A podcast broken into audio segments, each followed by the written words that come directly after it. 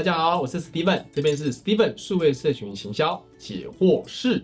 我们的贴文呢，一定要有目的性哦，好，但目的性有分几个层面哦。我们举五个例子，第一个例子呢，从浅到深，打造好感度。好感度的目的就是让他喜欢我们，所以很多就是不是这么推广产品，是受众喜欢看的议题的，所以看起来好像没有目的，对不对？不是，它是在打造好感度。第二个叫互动，热络度的，让粉丝团越来越热，热络度要高了，就设计一些有趣的、好玩的、益智型的、会互动型的、热络型的贴文。看起来好像不在卖产品，没有目的，对不对？No，它在提升互动，它在让这一这个池里面炒热它啊。第三个呢，可能是你要提升你的产品价值，所以你要沟通你产品价值的论述，产品差异化的论述，你沟通一下我们产品有了别人没有的，那你用好玩的手法在包装它，你很明显看出来它是有目的性的哈。